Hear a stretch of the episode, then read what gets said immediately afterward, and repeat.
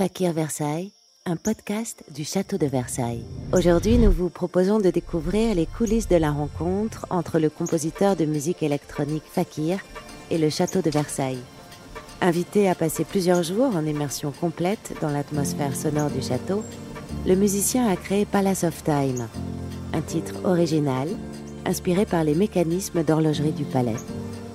Le clip, tourné dans les jardins, la galerie des glaces et la galerie des batailles, vient magnifiquement mettre en image le dialogue entre l'artiste et les lieux. Je m'appelle Théo, j'ai 30 ans, je viens de Caen et je fais de la musique sous le nom de Fakir depuis euh, une bonne dizaine d'années maintenant. J'ai un parcours plutôt euh, issu de la musique, euh, disons, instrumentale. Et donc, moi, je viens du rock, j'ai fait de la guitare, j'ai fait beaucoup d'instruments quand j'étais plus jeune. Et en fait, quand je me suis mis à faire de la musique électronique, au début des années 2010, c'était quelque chose qui était encore un petit peu ancré dans le monde du virtuel et du coup un peu décrié par les puristes c'est-à-dire euh, enfin les, par, les, par les instrumentistes. Quoi. Donc euh, quand je suis passé euh, du côté obscur, entre guillemets, ils m'ont dit bah, tu vas faire de la fausse musique, tu n'auras pas un bout de bois et des cordes entre les mains. Et, et, du coup, ça vient de là, en fait. C'est une sorte d'autovan, c'est fake ear, fausse oreille, parce que je fais de la fausse musique, quoi. Et la, vraie musique, ça a commencé bah, tout petit, en fait. Mes parents m'ont mis... Mes parents sont profs de musique tous les deux mon père en école de musique et ma mère en collège. Et du coup, ils m'ont mis en, au jardin musical euh, quand j'avais 5-6 euh, ans, je pense, un truc comme ça. Et puis j'ai fait tout mon parcours euh, en école de musique. Ils étaient un petit peu, pas anti-conservatoire, mais eux l'avaient fait en fait et étaient un peu réfractaires à la méthode académique, un petit peu sévère du conservatoire. Et du coup, j'ai été assez comment dire, j'ai eu une éducation musicale très souple, quoi. C'était mon père le prof. je, si je retapais mon année, c'était pas grave. C'était, il y avait un truc très détendu. Du coup, j'étais pas très bon parce qu'en fait, euh, j'étais très détendu, un peu trop. Et, euh, mais j'ai fait euh, voilà le parcours classique de solfège jusqu'au bout. Et puis ensuite, j'ai fait des, des, classes spécialisées au lycée, musique, etc. Puis une fac de musicologie. Et mais sans être voilà, sans être un crack un peu dans mon domaine, c'était un peu moi, c'était un peu la voie qui se présentait devant moi, avec laquelle j'avais le plus de facilité, qui était le plus évident. Le truc, c'était euh, d'arriver à passer toute la phase apprentissage sans que ça devienne quelque chose, euh, sans que ça devienne un fardeau. D'ailleurs, ça, ça m'est arrivé peut-être à, un moment. En fait, j'ai fait du saxophone pendant longtemps quand j'étais jeune, en école de musique, et, euh, puis ça dépendait vachement des profs, en fait. moi, mon ressenti et mon, ma progression. Et puis je suis tombé sur un prof à un moment donné qui était peut-être un peu plus académique, en tout cas qui me, donnait des devoirs un petit peu plus. Puis même, ça faisait 5-6 ans que j'en faisais, donc le niveau se corsait un peu. Et en fait, quand c'est devenu scolaire, ça m'a fait décrocher. Enfin, j'étais plus motivé à en faire. Et mes parents m'ont laissé un peu libre de dire bon, bah, ok, euh, t'arrêtes si ça te motive plus, t'arrêtes. Et, euh, et puis, à partir de ce moment-là, j'ai plus jamais repris de cours. Donc, je devais avoir, je sais pas, 12 ans. Et j'ai euh, commencé à tout faire un peu avec mes bases voilà, de solfège, de saxophone, de musique que je connaissais. Donc, j'ai euh, euh, comment dire j'ai arpenté entre la batterie, la basse, la guitare, enfin les instruments auxquels on a accès un peu quand on est au collège et qu'on comprend que ça plaît aux filles. Et du coup, euh, je me suis mis à faire de la guitare en autodidacte et j'en ai fait pendant je sais pas 10 12 ans, un truc comme ça quoi. J'avais des rêves de, de, rockstar quoi, mais je je composais pas encore mes morceaux, j'ai pas j'ai pas vraiment peut-être mes premiers essais à la compo, c'était vraiment quand je suis arrivé en seconde, un truc comme ça, donc à 15 16 ans. Et puis c'était voilà, c'était des morceaux de, de, rock de lycée, on va appeler ce genre-là comme ça. Et, euh, ma première vraie chanson, je crois que j'ai dû l'écrire en première ou en terminale euh, à la suite d'une rupture amoureuse, ce qui est un démarrage tout à fait banal dans le monde de la composition. je me suis pas vraiment posé plus de questions que ça. Pour le coup, en sortant du lycée, j'étais un petit peu euh, comme, comme tous les, lycéens, un peu perdu. Euh, je savais pas trop quoi faire de ma vie. Je savais que ça, allait tourner autour de la musique de toute façon, mais c'est de toute façon une voie qui est très dangereuse et très glissante parce que, ben voilà, déjà réussir dans la musique, c'était pas, en fait, c'était pas vraiment mon objectif. Une fois que j'étais arrivé à mon bac, j'étais un petit peu euh, je m'étais un peu assis sur mes rêves de rockstar et, et je me disais, bon, réalistement, qu'est-ce que je peux faire? Et puis, je commençais à appréhender la musique sous l'angle, enfin avec l'angle du, du, de la production, c'est-à-dire avec l'angle des, voilà, des ordinateurs, de l'enregistrement en studio, etc. Du coup, évidemment, je, je me suis un peu tourné vers euh, euh, les BTS audiovisuels, faire ingénieur du son, bosser dans la technique en fait. Et du coup, ça, ça, ça c'était mon, mon, mon, comment dire, mon, mon objectif. Mais voilà, sortant de bac L, euh, ayant pris une année sabbatique après mon bac pour voyager, euh, j'avais un peu un profil pété, donc euh, je, me suis retrouvé un peu à la porte des, BTS publics. Les écoles privées étaient trop chères.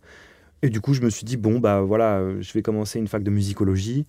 Comme ça, ça va, ça va, ça va, ça reste dans la même direction. Il y a eu un moment donné, j'ai été tenté par le social, mais je pense que c'était plus une influence de mes groupes de potes qui étaient à ce moment-là tous, qui partaient tous dans, dans, dans, cette voie-là, EduxP, etc. Moi, j'ai fait énormément de colo avec les enfants, tout ça. Donc j'étais, il y avait quelque chose qui me séduisait vachement là-dedans. Et, euh, et puis finalement, j'ai l'impression que j'ai gardé un peu dans ma musique un truc très enfantin, très dessin animé, quoi. Mais, euh, mais oui, sinon, ça, j'ai pas beaucoup dévié de, de la musique dans ma vie, quoi. J'avais pas de réseau et puis euh, c'est euh, moi j'ai commencé à faire de la musique électronique avec un copain qui s'appelle Gabriel Le Geleux qui est aujourd'hui connu sous le nom de Superpose et qui fait de la musique électronique. Et en fait on a un peu créé notre projet un peu en même temps en s'apprenant un peu mutuellement. Moi il m'a servi de, de, mentor et puis c'était un de mes meilleurs potes de lycée donc il y avait vraiment quelque chose de très évident aussi là-dedans. Et puis en fait dans notre dans notre ville à Caen il y a tous les ans, il y avait un tremplin d'organisé par la salle de camp, euh, le Cargo, qui entre autres a vu naître euh, Orelsan. Donc en fait, il y avait quelque chose de très, euh, de très cool sur le, autour du Cargo. Les, professionnels prenaient la, salle au sérieux et les groupes régionaux très au sérieux. Donc on avait des yeux un peu sur nous. Et à ce moment-là, Superpose a gagné le tremplin du Cargo et moi, je l'ai remporté l'année d'après.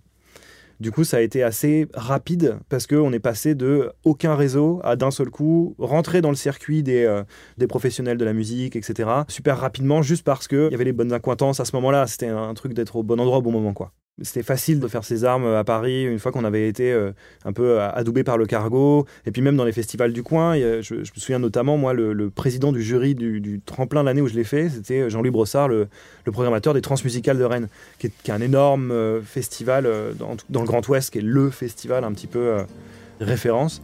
Et en fait, le fait que j'ai gagné cette année-là et que ce soit lui le président du jury, ça m'a ouvert énormément de portes, en fait, comme ça, quoi.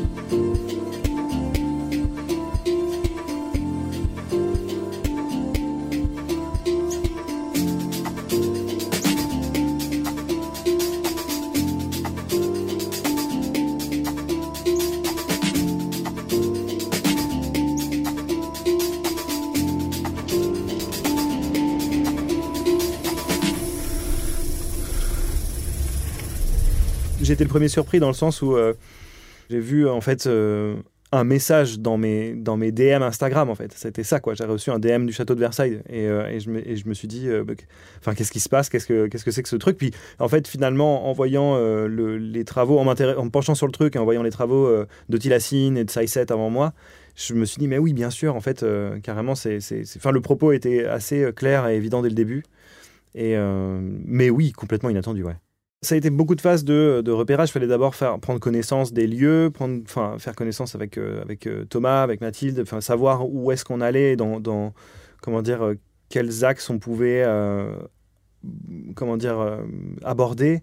Comment, en fait, comment prendre cette espèce de, d'entité symbolique qui est Versailles dans la tête des gens et, et, puis concrètement le bâtiment lui-même et comment faire résonner ça littéralement quoi c'est-à-dire mettre ça en musique d'une manière un peu intelligente et euh, moderne. Mais en même temps, il y avait aussi cette espèce d'envie de, euh, de bousculer un peu le modèle. quoi.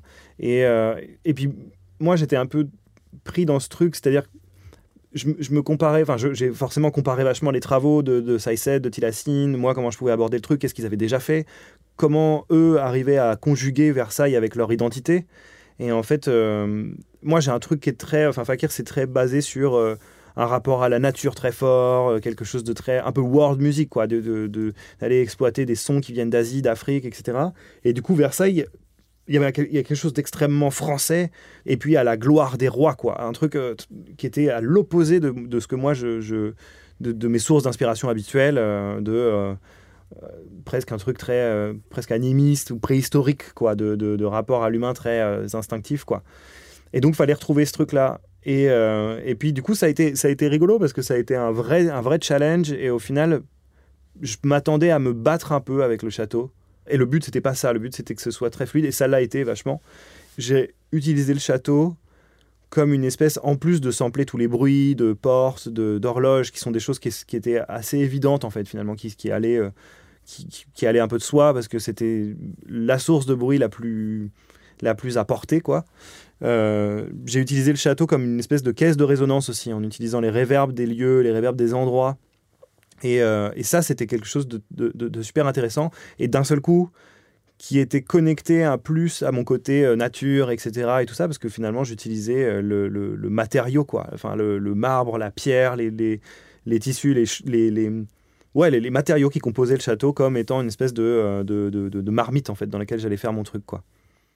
Il y a eu d'abord une intuition créative où je me suis dit, bon, je vais d'abord faire une espèce d'esquisse dans mon coin par rapport à ce que ça m'inspire, ce que le château dégage comme, truc en fait, en visitant, en faisant euh, comment dire le repérage, en enregistrant les sons du château, etc., je me suis retrouvé à un moment donné dans une espèce d'impasse de création par rapport à ce que j'avais déjà fait juste avant. Et il fallait que je, ce dialogue avec le château qui s'était euh, qui euh, mis en place, enfin ça allait pas en fait. Et du coup, dans la création, le challenge quand on est tout seul aux commandes, c'est d'avoir un miroir en face, parce qu'en fait, on a toujours besoin de dialoguer, on a toujours besoin d'un dialogue avec quoi que ce soit. Enfin, ça peut être un objet, ça peut être quelque chose qui nous sert de miroir et qui nous sert à faire des allées et venues entre euh, les mains dans le cambouis et euh, la prise de recul où on se dit bon, oui, d'accord, là c'était une bonne idée, ça c'était une mauvaise idée. Et en fait, là, il y avait finalement le château m'a servi vraiment de miroir. Et du coup, j'ai jeté à la poubelle ce que j'avais, commencé en fait tout simplement. Et j'ai recommencé un morceau de zéro que j'ai fait en une après-midi en fait. Et du coup, ça a été en une après-midi, j'avais le morceau tel qu'on le connaît aujourd'hui, en basant sur tous les sons que j'avais enregistrés et le feeling que j'avais euh, le nouveau truc que j'avais acquis, quoi. J'ai l'impression qu'on a chacun un peu nos méthodes en fonction des artistes. Et moi, je sais que je me base sur un espèce de mélange composé de flemme. C'est un peu l'ingrédient base. Et, euh, et puis du, fait que euh, je compose chez moi. Donc en fait, il y a de la vie autour de moi. Il y a mon chat, il y a ma copine, il, se passe des choses. Et en fait, euh, cette espèce d'alliance-là, je dis, la flemme parce qu'on on peut penser que c'est un truc très péjoratif, mais finalement, je m'en sers comme, comme d'un outil parce que à un moment donné, je suis pas quelqu'un d'hyper perfectionniste.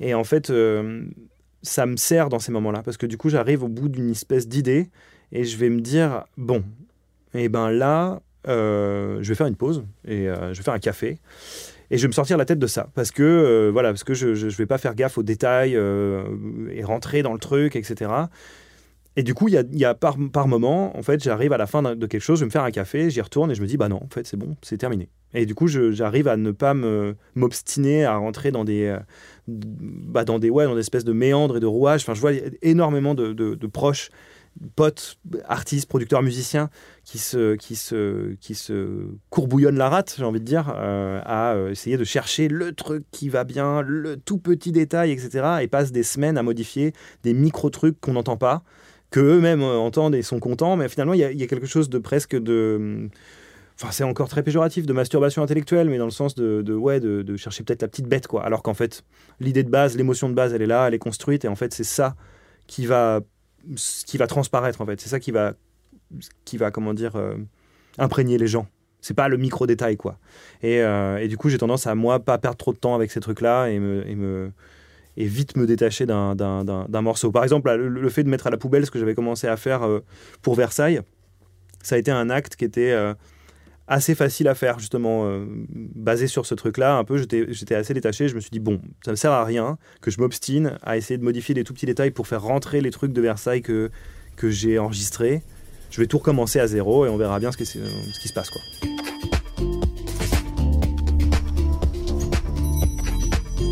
Symboliquement, c'est très marrant. Il y a un truc hyper insolite et. Euh, moi, je me sentais un petit peu comme une espèce d'intrus, des fois, un petit peu un éléphant dans un magasin de porcelaine, dans le sens un, un, mec un peu bourrin, quoi. Au milieu de tous ces ornements, au milieu de tous ces trucs hyper fins, qui ont, traversé des siècles, qui sont du patrimoine, qui sont un machin. Et puis moi, j'étais là un peu grossièrement dessiné, presque, au milieu d'un tableau un peu chouette, quoi. Et, euh, du coup, il y avait un peu ce feeling-là, mais ça me faisait un peu rire. Je me disais, oh là là, j'aime bien cette espèce de décalage un peu historique. C'était presque un peu euh, ironique, tu vois. J'étais un peu là, bon bah ouais, euh, je moi, je suis là avec mon, mes machines un peu technologiques à enregistrer des trucs, les découper dans tous les sens et tout, au milieu d'un bâtiment qui a plein d'histoires et qui est adoré, qui est respecté, qui euh, enfin, dans le monde entier, on connaît Versailles. du coup, c'était, c'était quelque chose d'assez euh, pittoresque, quoi. Le château, ils m'ont laissé complètement libre dans la création du truc. Dès le début, de toute façon, je crois que j'avais prévenu un peu Thomas en disant euh, Moi, je suis euh, inspiré par la nature. Et du coup, là, je suis dans un, vraiment dans un milieu qui m'est, m'est pas du tout familier. Du coup, ça va être difficile de, euh, de suivre des guidelines. Il faut que j'apprivoise le château. Il y a vraiment un, délire de petit prince avec le renard.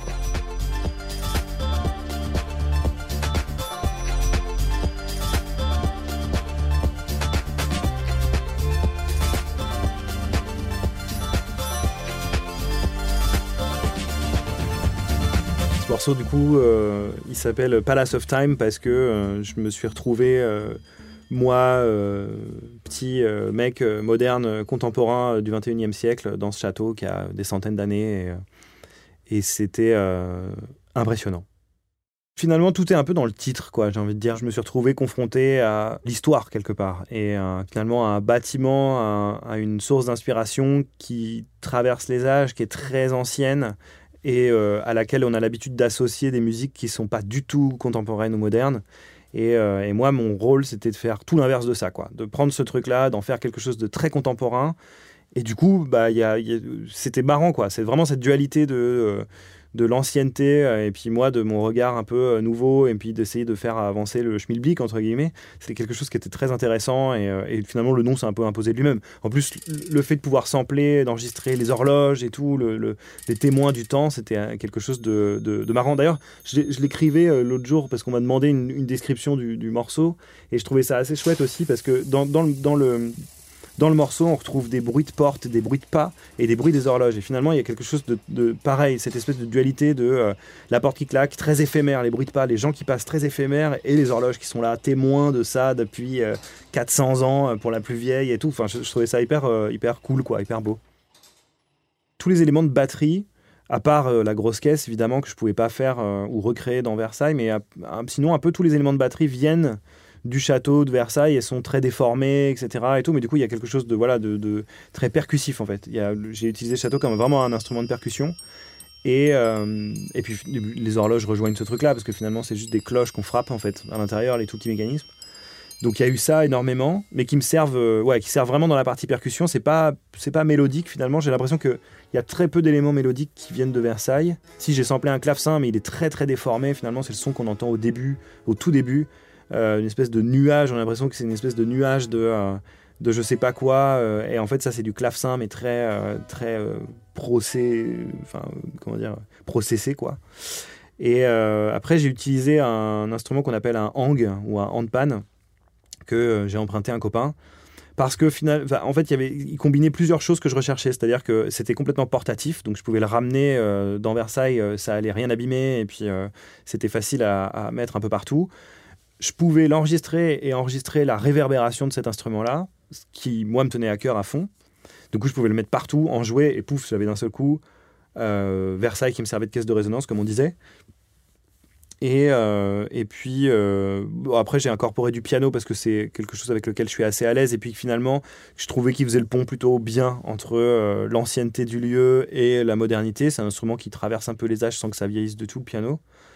Et, euh, et puis je crois que ah aussi après il y a les après y a les, les, les, synthétiseurs évidemment qui sont beaucoup plus modernes. Et ça c'était un peu la partie. Euh, Là-dessus, ça rejoint la vidéo parce que moi, le morceau, je l'ai beaucoup écrit en suivant euh, Juliette, qui est euh, la réalisatrice, et qui m'a dit voilà, moi, je pense à un plan. Je pense que ce serait bien de faire une partie jour, une partie nuit, et que dans cette partie nuit, on bouscule un petit peu, comme si dans la partie jour, c'était nous qui étions dans Versailles, parce qu'on n'a pas le choix. De toute façon, c'est euh, le lieu, il est comme ça, et puis euh, et puis le soleil, il éclaire euh, comme ça depuis la nuit des temps, donc on va pas faire grand chose. Par contre, la nuit, c'était plutôt Versailles qui était à notre service. Et il y avait quelque chose de, de très différent avec l'installation qu'on a fait dans le dans la galerie des glaces, avec les LED, le mapping qu'on a fait sur les bassins d'Apollon. Ça, c'était la partie nuit, c'était plus notre royaume, et d'un seul coup, on déformait totalement l'image traditionnelle qu'on a de Versailles. Et je pense que les synthétiseurs répondent un petit peu à ce truc-là dans le morceau, c'est-à-dire ils sont assez peu présents au début et deviennent de plus en plus, et prennent de plus en plus de place pour à la fin être vraiment le truc lead qui fait que euh, d'un seul coup on a transcendé ce truc euh, de, Versailles. Finalement, c'est marrant parce que je l'ai fait sans vraiment réfléchir à ça, mais le morceau commence par le clavecin et termine par euh, vraiment le, côté plus, dur électronique, synthétiseur, électricité quoi. Le morceau était déjà terminé. À partir du moment où on a commencé à filmer, en fait. Moi, je lui ai livré un peu un produit, et puis elle, ensuite, s'est articulée autour de ce truc-là, autour de la musique, pour présenter le, truc final à la fin. Après, c'est pas la première fois qu'on bosse ensemble avec Juliette, et il y a aussi ça qui rentre en ligne de compte, dans le sens, euh, c'était euh, assez simple de euh, d'échanger avec elle et de savoir où elle allait en venir en fonction de ce qu'elle me disait quoi. Je me disais ah oui d'accord ok elle pense à ça donc ça va avoir un peu cette tronche là et puis moi en me le disant je pense qu'elle s'attendait aussi à ce que je lui balance des trucs derrière quoi.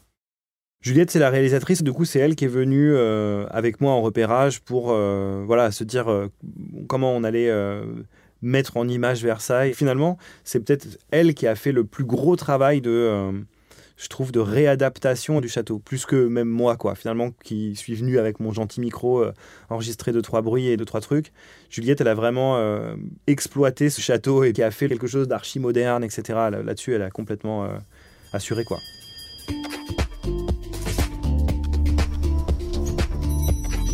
Le handpan, c'est un instrument qui est euh, étrangement euh, natif euh, de Suisse. comme ça, on le voit, on a l'impression que c'est genre tibétain ou je sais pas quoi. Et en fait, pas du tout. C'est une sorte de soucoupe volante à l'ancienne, un petit peu vieux film, avec des espèces de petites cavités en fait autour de la paroi qui fait que quand on tape un peu dans ces cavités, il y a différentes notes. Donc chaque handpan est accordé selon une certaine gamme, etc.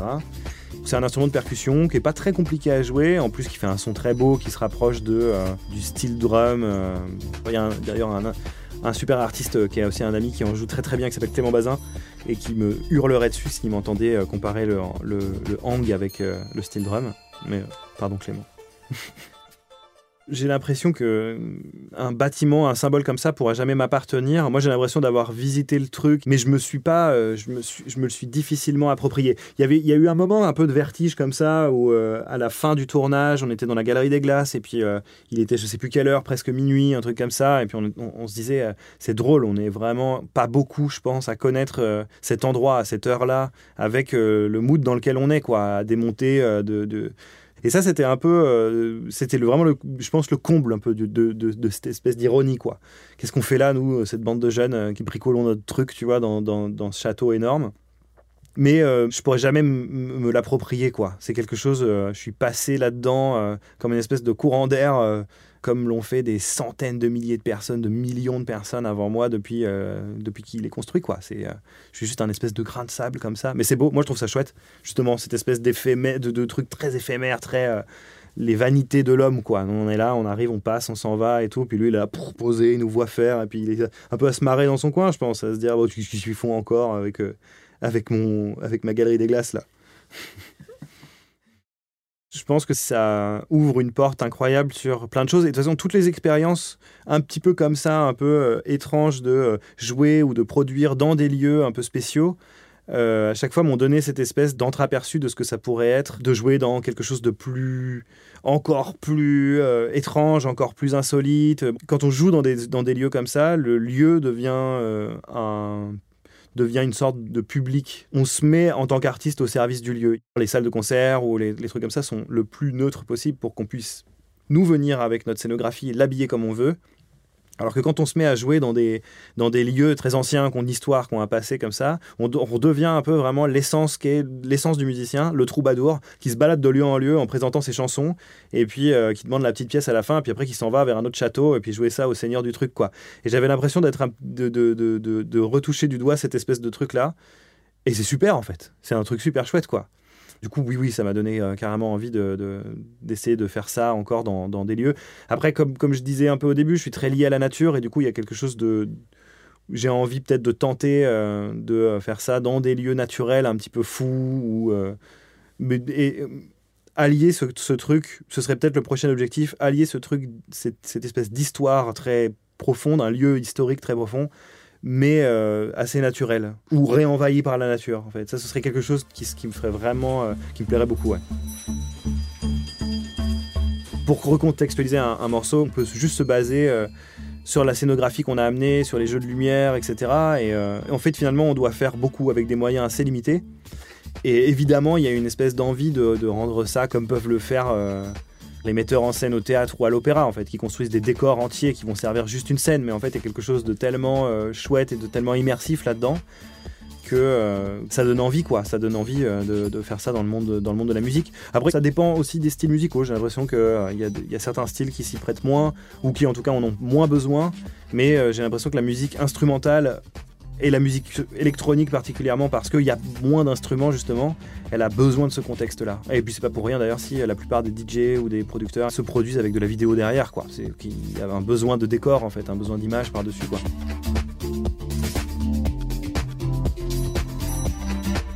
Au niveau de l'inspiration, les jardins, ils m'ont vraiment, euh, ils m'ont vraiment servi Et ils m'ont permis d'aborder le château sous cet angle-là et du coup d'en de, de, venir en fait au château beaucoup plus facilement. Et de me dire oui, ok, mais en fait c'est cool parce que j'ai mes jardins, enfin j'ai ma nature, j'ai ma caution nature qui est là, qui est présente et qui est chouette. Et du coup le château me paraît plus accessible aussi euh, euh, en allant de ce biais-là. En plus c'est rigolo parce que finalement les jardins, euh, enfin le château il a, il a servi de, de plein de choses. Il a servi d'abord de résidence, ensuite il a servi d'un peu de musée. Et puis en fait, il est resté musée quoi. Et, euh, euh, les jardins sont restés jardins. Il y a un truc très euh, de base, ils ont été un peu faits comme ça et ils sont restés comme ça. En plus, c'était rigolo dans les canalisations en se baladant. Ils nous disaient que voilà, les tuyaux en fonte restaient en fonte et resteraient en fonte parce que c'est comme ça. Et du coup, il y a quelque chose de très voilà, qui a complètement traversé les âges à l'identique de, de, de la conception quoi que je trouvais très cool. Mais oui, oui, les jardins, en fait, c'est vrai que j'en parle pas depuis le début, mais en fait, euh, c'est idiot d'oublier de, ça. Ça a été vraiment, moi, le, premier truc sur lequel je me suis penché, c'était me dire, euh, OK, c'est pas ça qui va me servir de, de, matière sonore, mais ça m'a servi de, marchepied pour accéder au château et, euh, puis d'inspiration et, et, puis visuel aussi, parce qu'il y a un gros bout, bout, du clip qui qui se passe à l'extérieur, quoi. Enfin, moi, je voulais remercier euh, les, euh, les, en fait, les équipes de sécurité de Versailles qui ont été super cool avec nous, en fait, de nous ouvrir le château, d'être restés jusqu'à tard, euh, d'avoir, de nous avoir aidé à pousser la voiture qui était en panne de batterie quand on est reparti du bosquet. Ça, c'était une des anecdotes un peu aussi. Et non, là-dessus, ils ont été hyper sympas, hyper pas du tout, comment dire galère. Ils nous ont trimballé dans leur petite voiturette quand on leur demandait. On pouvait laisser le matos à l'intérieur. Enfin, ça a été, pour le coup, ça a été un bonheur de bosser avec eux. Et puis, euh, puis toute l'équipe de la com de Versailles, j'imagine que c'est un peu comme ça que vous vous appelez, non qui, ont, monté le truc et puis qui nous ont poussé. Et puis finalement, on sentait bien qu'on avait, le, on avait le, champ libre pour faire euh, vraiment ce qu'on voulait. Et, euh, et, et, ça, ça nous, a, ouais, ça nous a vachement aidé à installer un esprit hyper, ouais, hyper chouette, hyper détendu, quoi. C'est clair, c'est trop important. C'est un morceau qui va pas faire partie de mon album, qui est un peu une bulle, une entité à part, mais c'est la première euh, prise de parole un peu euh, qui rentre là-dedans. Quoi. Je suis très content de tout ce qui se met en place autour et euh, de, comment on va prendre la parole. Et puis, en plus, ce qui est, ce qui est très chouette là-dedans, c'est que ça précède en fait le démarrage de, de ma campagne de mon quatrième album. C'était une super expérience, c'est super chouette de reprendre la parole après un moment où moi je me suis un peu bah, enfin, après le confinement, d'abord, et de, faire cette première sortie et de ce, premier truc en, sortant de toute cette espèce de marasme avec ce beau château, enfin, quelque chose de très flamboyant euh, comme retour sur scène. Et, euh, et, je trouve ça très chouette. Et puis, c'était ouais, c'était c'était hyper intéressant, c'était une super ambiance. Euh, on a été hyper bien accueillis. et, et, puis, je suis content aussi, quelque part, dans mon fort intérieur, d'avoir bousculé un peu l'image qu'on a d'un symbole pareil, quoi.